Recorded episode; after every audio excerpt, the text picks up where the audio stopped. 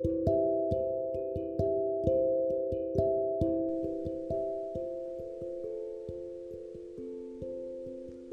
noite, pessoal. E continuando nosso podcast a respeito do sistema cardiovascular, hoje falaremos sobre a circulação no feto.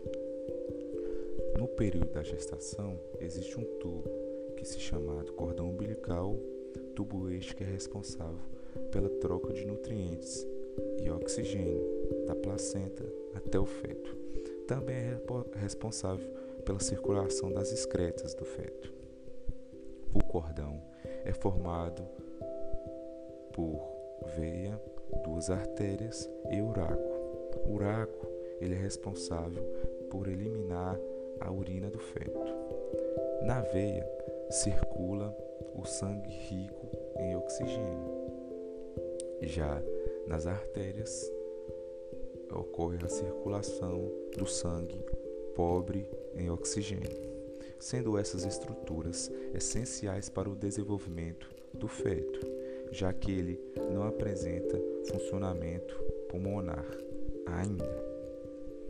Sendo o mesmo processo do sistema cardiovascular, diferenciando pela origem do oxigênio, oxigênio este que é proveniente da mãe. Algumas dessas estruturas se tornam vertiginais. O que seria?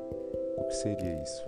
Elas não obtêm nenhuma funcionalidade após o período de gestação ter acabado, transformando assim em outras estruturas, como por exemplo a veia umbilical, que ela se transforma no ligamento redondo do fígado, as artérias umbilicais se transformam no ligamento redondo da bexiga e o uraco, que se transforma no ligamento ventral mediano.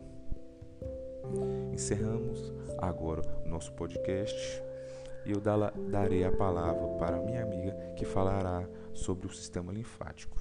Uma boa noite.